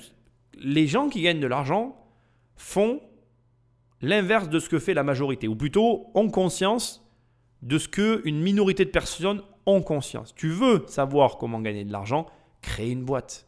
C'est la minorité qui crée une boîte. En te logeant dans la minorité, tu as plus de chances de gagner de l'argent. On va parler de ces Uber Eats, on, on va en toucher un mot. Là, on te dit qu'une entreprise sur quatre immatriculée est une auto-entreprise. Et aujourd'hui, il y a des gens qui critiquent ce statut qui a été mis en place par Sarkozy et sur lequel moi j'aimerais apposer brièvement une opinion et une vision. Premièrement, il faut savoir que l'auto-entrepreneuriat a d'une certaine façon euh, permis à toute une réserve de revenus qui n'était pas déclarée de se déclarer, premièrement. Je ne suis pas en train de dire que l'auto-entrepreneuriat euh, a supprimé du black, c'est pas vrai, parce qu'aujourd'hui, il y a des auto-entrepreneurs qui continuent à faire du black. Et euh, c'est une philosophie, de toute façon, sur laquelle je ne vais pas débattre. Moi, je ne suis pas du tout adepte du black pour diverses raisons. C'est facile de le comprendre. Je fais des crédits pour acheter de l'immobilier. et du coup, c'est certain que ma philosophie ne peut pas s'accorder avec cette philosophie-là. C'est pas possible en fait. Si tu fais du black, tu n'auras pas de crédit. Si tu n'as pas de crédit, tu ne peux pas acheter. Si tu ne peux pas acheter, tu ne peux pas t'enrichir. Quand un mec te dit j'ai fait beaucoup de black, j'ai gagné beaucoup d'argent dans ma vie, il n'a rien gagné en fait. Il n'a rien gagné. Le black est de l'argent à dépenser. Le black, c'est de la dépense. Parce que c'est de l'argent que tu ne peux mettre nulle part. Il ne peut être que dépensé. Donc l'argent que tu dépenses n'a pas de valeur en fait. Il n'a aucune valeur. Après, on pourrait parler de ça pendant très longtemps. Longue discussion à avoir un jour peut-être qui sait. Revenons au débat. La réalité, la réalité que moi, je veux que tu intègres, c'est que l'auto-entreprise est une amorce. C'est l'amorce qui manquait à la France. On peut ne pas être d'accord avec euh, Jean-François Sarkozy. Moi, personnellement, tu sais, ces Jean-François m'indiffèrent, ils ne servent à rien. Donc bon, voilà. Mais parfois, ils ont des bonnes idées. Et il est bon de savoir les remettre en avant. Et ça, c'était une bonne idée. Parce qu'aujourd'hui, ça permet à toute une population qui a peur de se lancer je vais te donner un conseil sur l'auto-entreprise. Je ne sais jamais exactement la manœuvre qu'il faut faire, mais il y a une case à cocher ou pas en fait. Je ne sais jamais s'il faut la cocher ou pas, mais il faut que tu fasses très attention pour que le prélèvement soit au réel. C'est-à-dire que soit tu as de l'avance, en gros, tu provisionnes de l'avance sur un revenu et on régularise en fin d'année, soit on te prend sur ce que tu gagnes. Si tu deviens auto-entrepreneur, il est très important qu'on te prenne sur ce que tu gagnes. Je ne, je ne sais plus par quoi ça se traduit très précisément dans la démarche. Parce que je l'ai faite, euh, moi j'avais une autre entreprise de maçonnerie, je l'ai faite il y a longtemps, et j'avais fait attention à ça. Je ne sais plus s'il faut cocher ou ne pas cocher la case. Bref, il y a un truc à faire qui est très important et qu'il faut penser à faire. Mais la vérité, c'est que l'auto-entreprise est une amorce. Et que cette amorce, elle te permet d'une façon ou d'une autre de goûter à l'entrepreneuriat. Et on va parler de Deliveroo, et je te préviens à l'avance, je vais forcément te parler de Lotier, qui est euh, la, société d'agence immobilière de mandataires immobiliers, où nous aussi, nous embauchons euh, des mandataires immobiliers qui sont auto-entrepreneurs. Je vais faire des parallèles. Et moi, je trouve que c'est super, en fait, ces jeunes qui font ça. Parce qu'aujourd'hui, de toi à moi, posons-nous les vraies questions. Est-ce que tu crois qu'un gamin euh, a vraiment envie de bosser au McDo euh, pour financer ses études sans aucune perspective réelle, sachant que très souvent aujourd'hui, quand ils ont fini leurs études supérieures, le McDo est leur seule opportunité. Pose-toi la vraie question, celle qui fait mal en fait, celle que personne ne veut se poser. Parce qu'aujourd'hui, et encore plus aujourd'hui qu'hier, tes enfants, mes enfants, ont beaucoup plus de chances de se retrouver dans cette situation-là. Est-ce que tu penses réellement que c'est bien? Est-ce que tu ne crois pas que de créer sa boîte d'auto-entrepreneur, de l'avoir, de travailler chez Deliveroo, ça ne te permet pas de te dire mais attends, j'ai été capable de créer une boîte pour livrer du surgelé, j'arriverai à garder cette boîte et avec à modifier mes statuts très facilement parce qu'auto-entrepreneur ça se modifie très facilement et à me lancer euh, dans je ne sais quelle activité qui me passionne ou dans laquelle je crois. Parce que c'est ça l'enjeu. Et là, on va basculer sur ce sujet-là, parce qu'il est très intéressant ce sujet, qui est un sujet de société, parce qu'aujourd'hui, oui, et moi j'ai pas honte de le dire, la société n'est plus capable de faire son travail, ni nos hommes politiques d'ailleurs, ni nos Jean-François. Donc la question est, quels sont les outils que nous avons à notre disposition pour arriver à nous lancer? L'auto-entrepreneuriat, c'est un outil. Un outil qu'il ne faut pas négliger, qui permet des choses. Et il faut utiliser cet outil. On va basculer sur cette deuxième partie d'émission qui commence maintenant. Sur la première partie, je te résume brièvement ce que j'ai voulu te dire. Un, j'ai voulu te montrer le fonctionnement des chambres de commerce, en sachant qu'à l'intérieur, il y avait des juges, comment ça marchait. Et aussi, j'ai été mis le doigt sur un sujet qui est un vrai sujet pour moi, que nous ne savons pas comment fonctionnent tous les systèmes qu'il y a autour de nous et que c'est un, une réelle, un réel manque. Parce qu'en France, encore une fois, voilà, un exemple tout bête. En France, les villes ne peuvent pas faire faillite. J'ai jamais vu ça les villes de notre pays sont ultra surendettées. Donc en fait, nous sommes surendettés sans avoir rien demandé d'ailleurs, hein, parce que je ne sais pas chez toi, mais chez moi, les routes sont pourries. Donc moi, techniquement, ma ville, elle est surendettée, mais je ne sais pas où va l'argent. Si, si, j'ai des, vagues idées hein, dans la construction de, bâtiments affreux que j'aurais jamais voulu construire, mais bon, on ne me demande pas mon avis. Et quand moi, je vais poser un permis pour rénover un appart, on va venir me casser euh, les pieds parce que ben, bien évidemment ce que je demande ça va pas, mais toi juste à côté tu as construit un immeuble affreux ou moi, par contre, je comprends pas ce que tu as voulu faire. Ça ressemble même pas à un Picasso, quoi. Je veux dire, c'est juste moche, quoi. C'est euh, Picasso qui faisait de l'abstrait, c'était joli, tu vois. Toi, tu fais de l'abstrait affreux. Que, trois ans après, plus personne veut payer les frais de copro parce qu'en plus, à entretenir, c'est un truc, c'est hors de tarif. Mais bref, passons. Donc, on ne sait même pas comment fonctionne tout le système autour de chez nous. et, on, veut gagner de l'argent. Il y a un problème en fait. Et parce qu'on est dans un système qui ne peut pas faire faillite. Il y, a, il y, a, un problème en fait. Voilà, il y a un problème. Donc apprends à voir comment fonctionnent les choses chez nous, les administrations comme celle-ci, en tout cas comme la Chambre de commerce, qui, elle, essaye de gérer son budget. Voilà. Et enfin, j'ai voulu te dire aussi que la Chambre de commerce était un nid à bonnes affaires parce qu'il y avait des problématiques. Et s'il y a des problèmes, il y a des problèmes à résoudre. Et s'il y a des manières de résoudre des problèmes, il y a de l'argent à gagner. OK? On bascule sur la deuxième partie d'émission. Maintenant, on va parler donc de ces fameux livreurs euh, des Deliveroo et de ces personnes qui finalement euh, sont à leur compte ça va être euh, pas très long, mais ça va être quand même intéressant parce que pour moi, ça reste de la création d'entreprise. Ces cyclistes harnachés d'un sac à dos que l'on voit dans toutes les grandes villes de France. Il y en a près de 6000 dans le pays. Comme ils sont auto-entrepreneurs, ils font leur propre comptabilité et facturent leurs services. Ils ne sont pas salariés et n'ont pas droit au chômage. Un statut que certains d'entre eux dénoncent. Ce qui m'amusera toujours avec les journalistes, c'est euh, que ça nous permet de prendre conscience que la manière de présenter les choses est essentielle. Là, je ne sais pas si tu es d'accord avec ce que je viens de te dire, mais comme c'est présenté, on dirait que c'est une catastrophe. C'est une catastrophe en fait. On est en train de rendre responsables nos enfants. C'est catastrophique. Vous vous rendez compte? Ils ont 18 ans, ils font leur propre comptabilité. C'est ah, c'est terrible en fait. Ce sont des gens responsables qui n'ont pas droit au chômage, qui doivent s'assumer. Comment font-ils Comment font-ils mais c'est vrai, en fait, je veux dire, le système que nous avons en France est unique en France. Comment le reste du monde fait-il pour tourner? Je veux dire, la première puissance mondiale, c'est pas la France, hein, je te rassure. Donc, c'est à se demander en fait si le monde arrive à s'en sortir. Je pense que tu es peut-être pas au courant, mais quand tu passes la frontière, moi la dernière fois je suis allé en Espagne, les routes c'était du sable, les gens marchaient, euh, se déplaçaient sur des ânes et euh, il n'y avait pas d'électricité. Ouais, je te jure, hein, on parle de 2021 en fait. Hein. C'est vrai. Hein. Euh, euh, les autres pays du monde ne comprennent pas en fait. Ils comprennent pas en fait. Ils sont pas responsables. Alors soit en fait on, va à un moment donné ouvrir les yeux sur la réalité de la situation, c'est-à-dire qu'on est en train de faire, de créer, on a créé entre nous, je vais te dire ce que je pense, c'est déjà trop tard. C'est déjà trop tard. On est dans une société euh, d'handicapés qui ne le sont pas en fait. Je présente mes excuses à tous les handicapés. Bon, ah, tu as compris qu'avec moi, le politiquement correct, ça n'existe pas. Mais euh, je, pense qu'en France, les vrais handicapés sont moins handicapés que toute la population d'handicapés qu'on a créée. Alors je m'explique. Pour moi, on a une population d'handicapés aujourd'hui qui sont des handicapés du travail. On a créé euh, une société de gens qui, sans tout un tas de protections sociales qui n'existent que dans leurs esprits, hein, parce que le jour, le où tout va s'effondrer, on va bien rigoler, parce que ça va arriver.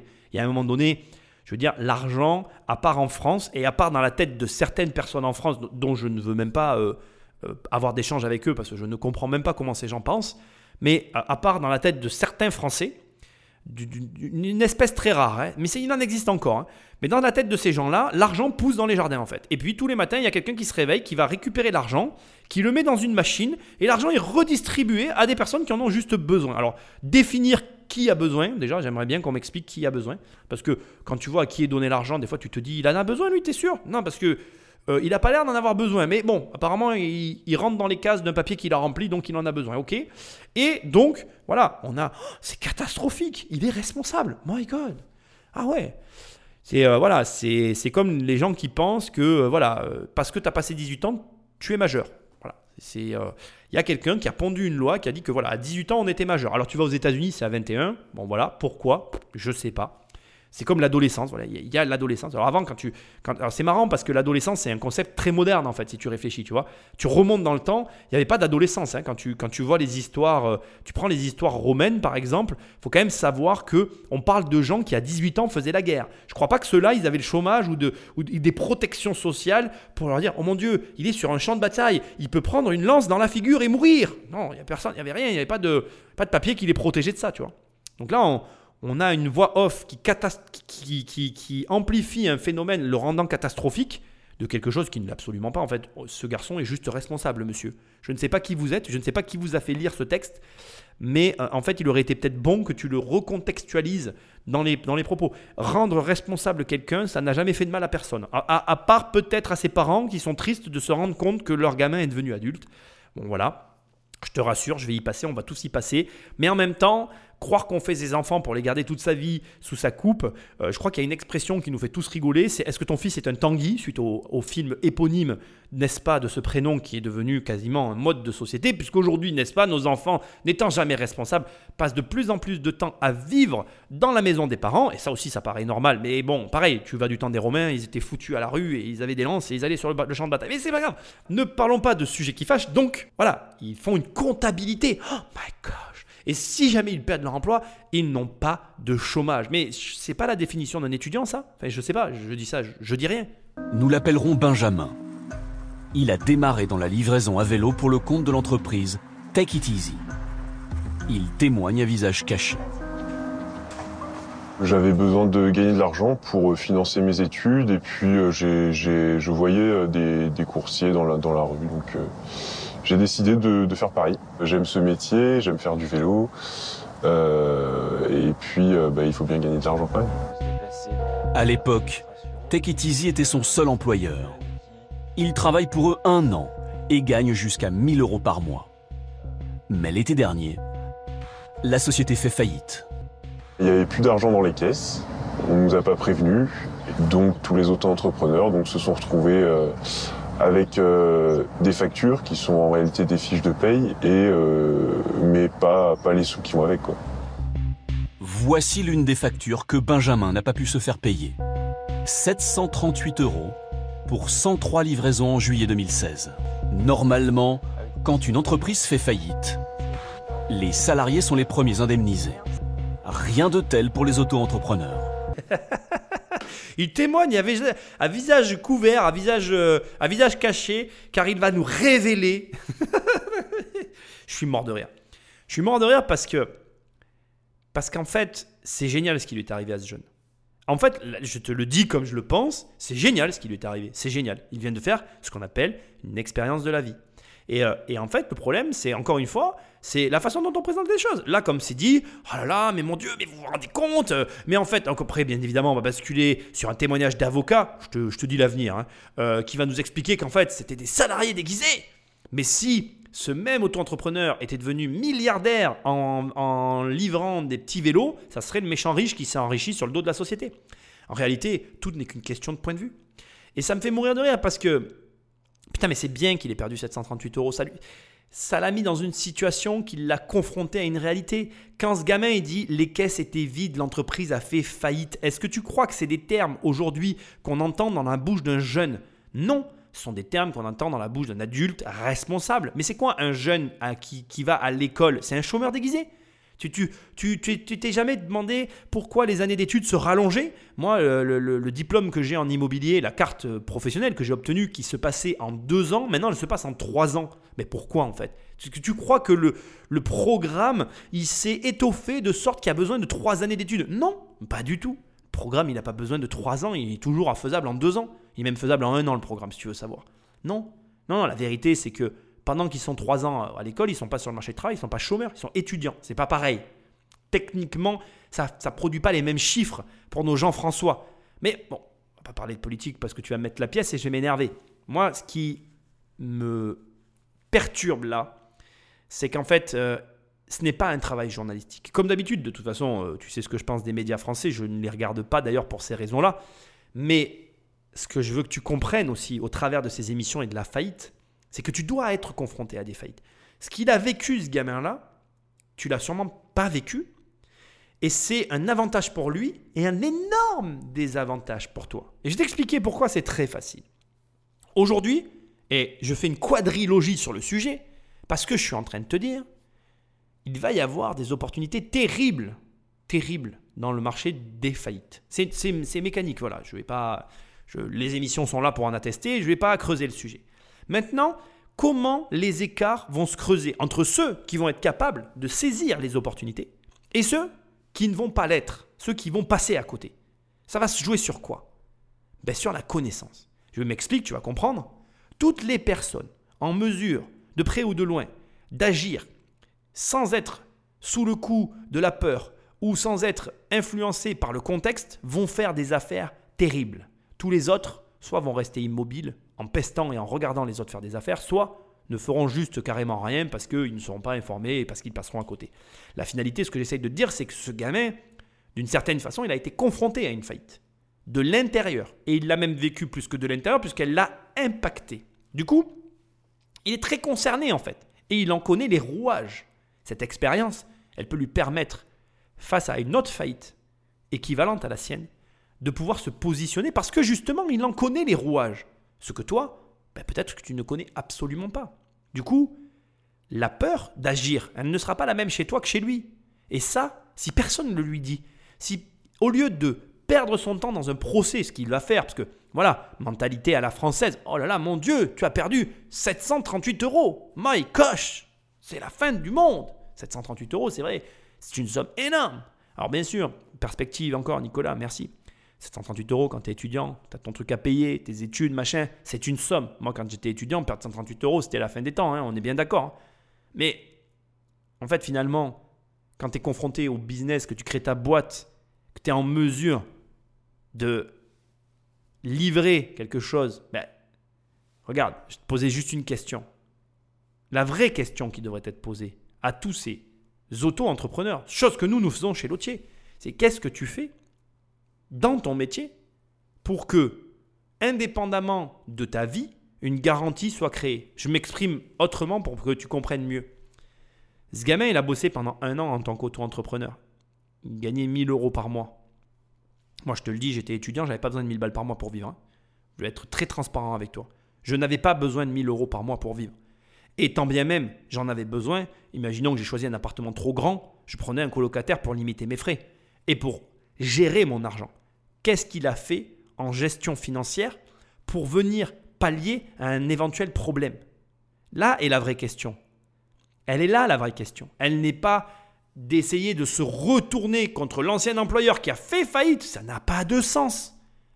Et c'est là que tu vois toute la problématique qui se cache derrière la mentalité en fait. La mentalité est essentielle, l'état d'esprit est essentiel. Et là on le voit en fait. Ce gamin, il avait plein de possibilités suite à cette problématique. Il aurait pu remonter la même boîte. C'est pas comme s'il n'en connaissait pas les rouages, il en était l'un des acteurs. Il aurait pu, euh, par exemple, se constituer une clientèle indépendamment de son réseau qu'il utilisait. Il aurait pu, euh, il pourrait tout simplement changer de réseau. C'est faisable, hein. quand tu es auto-entrepreneur, tu es libre. Ça, on oublie de le préciser. Il pourrait travailler pour trois réseaux en même temps et se faire 3000 euros par mois. Alors, ah Nicolas, c'est pas possible matériellement. Oui, c'est pas possible matériellement. Sauf si tu développes euh, un concept pour te permettre de le faire. La vérité, et elle n'est pas belle, c'est que ce que lui, il a l'air de pointer du doigt, on peut le lui pointer de la même façon sur lui, en fait. Et cette responsabilité qu'il porte, elle est fabuleuse. Elle n'est pas, elle n'est pas, euh, comme c'est sous-entendu dans le reportage, elle n'est pas un poids elle est un avantage. Elle n'est pas un inconvénient, elle est un avantage. Et c'est, et c'est justement ça en fait qu'il faut comprendre, c'est que si c'est un inconvénient, ce n'est pas parce que c'est un inconvénient, c'est parce que tu as choisi que ça en soit un. Et si c'est un avantage, c'est pas parce que c'est un avantage, c'est parce que tu choisis que ça soit un avantage. Et c'est hyper important de le comprendre. Quand tu es à ton compte, toute situation qui t'arrive, elle a forcément deux côtés, elle a forcément deux facettes, deux versions. Mais la version qu'elle aura, elle ne sera que la version que tu auras choisie.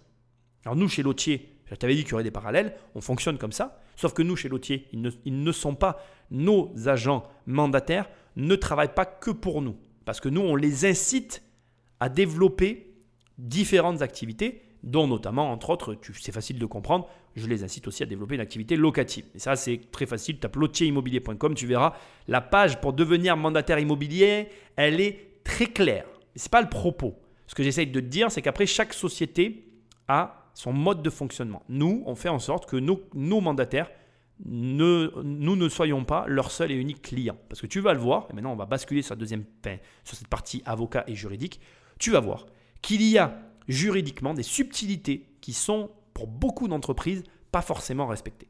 Avec une cinquantaine de coursiers dans la même situation, Benjamin fait appel à un avocat parisien. Selon lui, les entreprises de livraison abusent du statut d'auto-entrepreneur. Il y a énormément d'avantages. Ils ont de la flexibilité, ils n'ont euh, aucune législation du travail à respecter, pas d'heures supplémentaires, pas de congés payés à verser, le licenciement n'existe pas, c'est une rupture pure et simple du contrat sans préavis ni quoi que ce soit. Ils n'ont pas à cotiser euh, en tant qu'employeur pour leurs salariés, donc ils ont tout un tas d'avantages à choisir ce statut. Aujourd'hui, l'avocat demande au prud'homme de requalifier les contrats des auto-entrepreneurs en contrat de salarié. Au tribunal de commerce de Nantes, le greffier affirme avoir pris très tôt la mesure de cette dérive. Nous avions tout de suite alerté. Nous avions dit attention, risque de dérapage éventuel et de concurrence déloyale dans certaines activités.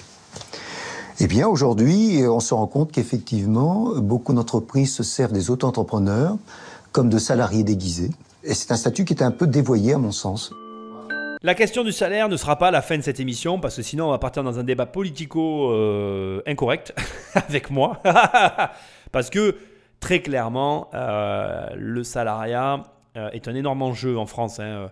Les charges sociales sont tellement considérables qu'il y a un enjeu d'opposition, hein, d'opposition des partis. C'est-à-dire que quelle est la vocation d'une entreprise? Gagner de l'argent.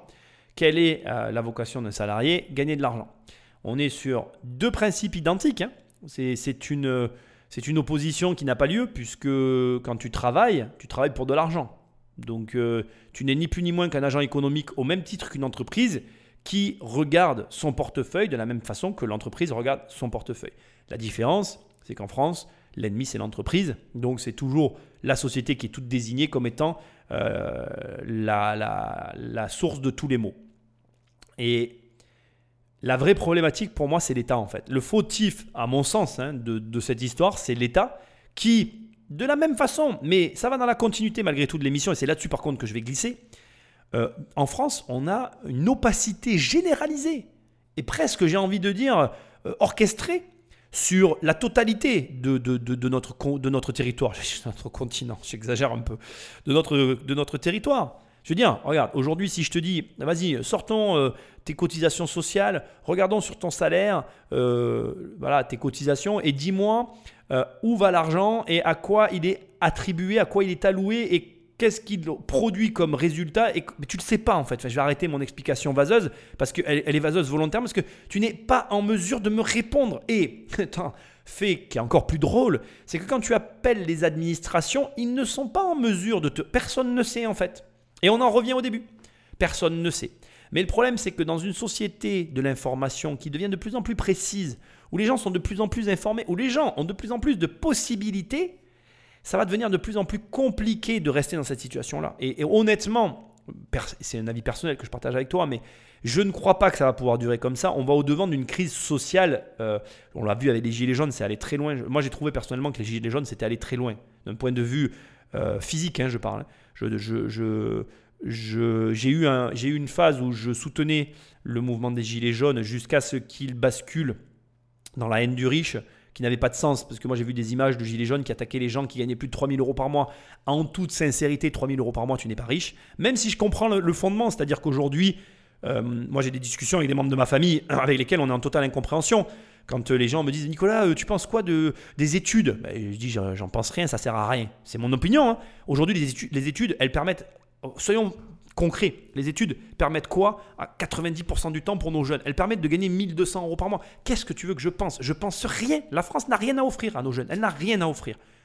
Aujourd'hui, ce qui est offert par la société française pour un jeune, ça n'est rien de bon. Et je me considère euh, euh, dans le lot parce que moi-même, c'était ce que me proposait la société française. Moi, dans le sud de la France, les seuls boulots que j'ai jamais trouvés, c'était des boulots qui me payaient 1100, 1200, 1300 euros par mois, grand maximum. Je n'ai jamais rien eu d'autre. Après, j'ai passé un diplôme, mais jamais personne n'a voulu m'embaucher de toute façon parce que je n'étais pas embauchable. J'ai trop de tempérament pour ça. Et au final, euh, où que j'aille, les sociétés, machin, etc., le seul boulot que j'ai jamais trouvé, c'était vendeur de chaussures à mi-temps. Euh, tu construis pas ta famille avec ça. Je veux dire, heureusement que j'avais des revenus à côté, sinon euh, ben, je veux dire, euh, voilà, d'ailleurs, euh, j'étais un extraterrestre pour toutes mes collègues qui gagnaient toutes plus que moi sur le papier, mais qui comprenaient, au vu de mon train de vie, que je gagnais plus qu'elles. Donc elles comprenaient pas, en fait. Elles disaient, attends, mais je comprends pas. Euh, voilà, moi, j'ai vécu pendant trois ans, et là aussi, j'en parle dans mon livre, décidément, il y aurait beaucoup de, parallèles avec mon bouquin. J'ai vécu avec des nanas qui prenaient des avances sur salaire, alors que moi, j'ai eu des mêmes mois, des mois où j'oubliais de le prendre, mon salaire, parce que c'était des chèques qu'on nous donnait. Je n'allais jamais le réclamer, parce qu'il y a eu des mois où je m'en fichais. Donc, si tu veux, il y avait une incompréhension totale en fait. Et on voit cette déconnexion qui est en train de s'amplifier parce que la jeunesse actuelle, mais quel est son avenir? Il n'y en a pas. Et donc au final, on est là à vouloir attaquer les entreprises qui offrent de l'emploi, mais qui elles, bon, ben, ne sont pas non plus totalement d'accord avec les règles. Bref, si le peu de personnes qui sont là en train d'essayer d'offrir quelque chose, tu leur tapes dessus, à la fin, il va rien rester. Quoi. Enfin, je veux dire, euh, on peut ne pas aimer les riches, on peut ne pas aimer les entrepreneurs, on peut me dire tout ce qu'on veut. S'il n'y a pas d'entreprise, il n'y a pas de salariés. S'il n'y a pas de salariés, il n'y a, plus de combat. Hein. Donc à un moment donné, là où je veux en venir, c'est que donc, ici, on essaye là encore aujourd'hui d'attaquer le statut euh, d'auto-entrepreneur. Mais sache une chose, moi je vais parler de mon métier, l'immobilier pour finir. En immobilier, d'aussi loin que je me souvienne, moi à mon époque, il n'y avait pas l'auto-entreprise, on était à Janco. Donc de toute façon, tu déplaces un problème. Les sociétés en France n'ont pas envie, et de moins en moins, elles ont de moins en moins envie d'avoir des salariés. Et tu veux que je te dise pourquoi, et ça sera le cœur de cette émission. C'est une question de responsabilité. Et on en revient à toute cette trame de fond que je t'aurais martelé en permanence. Les gens en France ne sont pas responsables parce que en France, mais en France, tout est fait, tout est fait pour que tu ne le sois pas. L'éducation, pas de problème, elle est gratuite. La santé, pas de problème, elle est gratuite. Oui, il y a un gros blanc mal à l'aise. Parce que là, tu es en train de te dire, je vois pas le problème. Mais en fait, à quel moment tu es responsable J'ai même découvert aujourd'hui que les croque-morts font un forfait qu'ils font payer aux gens qui décèdent pour que toi, quand ton père va ou ta mère va décéder, tu n'aies pas à t'occuper de l'enterrement. J'ai une question à te poser qui sera la fin de cette émission. Mais à quel moment, bon Dieu, tu es responsable dans cette histoire en France. Quand est-ce que tu es responsable de ta vie? Jamais. Parce que c'est jamais ta faute. Et quand il y a un problème, tu te tournes vers qui? La dernière personne vers laquelle tu devrais te tourner. L'État et les gens François. Parce que eux, par contre, eux, ce sont des poisons. Si tu les mets dans ton portefeuille, ils vont tout bouffer, le cuire avec. Le jour où tu ressors le larfeuille, il va rester juste ta carte d'identité parce qu'elle est plastifiée. Tout le reste aura été bouffé par le Jean-François. L'argent, les billets et le portefeuille en cuir, parce qu'il est en cuir, tu comprends, faudrait pas que tu le gardes. Et, l'allusion du cuir, c'est l'allusion actuellement à l'héritage. Parce qu'aujourd'hui, je sais pas si tu le sais, je vais peut-être te l'apprendre pour finir.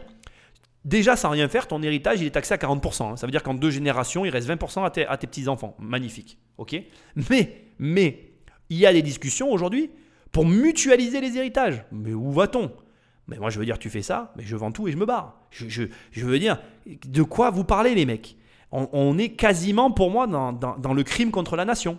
Je, suis sérieux quand je parle comme ça. On est actuellement, pour moi, on, est, on frôle le crime pour la nation. Quand tu prends déjà 60% d'impôts à ta population et que tu parles de mutualiser les héritages, on a franchi la limite. Mais apparemment, ça gêne personne à part moi. Donc à la fin, tu finis par te dire peut-être que c'est moi qui suis bizarre et qui devrais partir. Bref, tu l'as compris, pour moi, tu ne peux pas attendre de quelqu'un, et je te le dis, hein, l'un des secrets de l'argent, il est très simple. Tu veux gagner de l'argent, sois responsable. Si tu m'écoutes, c'est que tu cherches des moyens pour gagner de l'argent, mais ça tombe bien ici, je te dis, va à la chambre de commerce. Il y a des choses à faire. Mais repasse-toi toute l'émission. Et quel est le point commun de toutes les personnes qui ont participé à cette analyse? Ce sont tous des chefs d'entreprise responsables, qui même à la retraite continue à vouloir endosser des responsabilités. Et ce terme, ça fait un moment que je le matraque dans mes émissions. Sois responsable. Et je te dis, il y a de, de l'argent à gagner dans les faillites parce qu'il va y avoir une énorme vague de faillites. Mais tu sais quoi? Tu veux gagner de l'argent dans ce business? Il va falloir que tu sois responsable. Récupérer une société qui va mal, ça demande quoi? En endosser les responsabilités.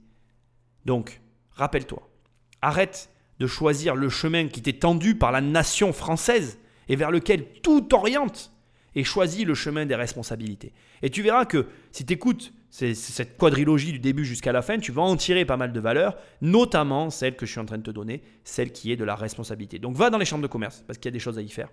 Commence par être responsable et avance dans la direction de tes rêves. Sinon, bah, si tu veux avancer avec moi dans mon programme, tu vas sur immobiliercompagnie.com dans l'onglet formation. Il y a une formation, je t'aide à avoir un million d'euros de patrimoine. Attention, à crédit et attention en immobilier aussi, parce que c'est ce que je sais faire.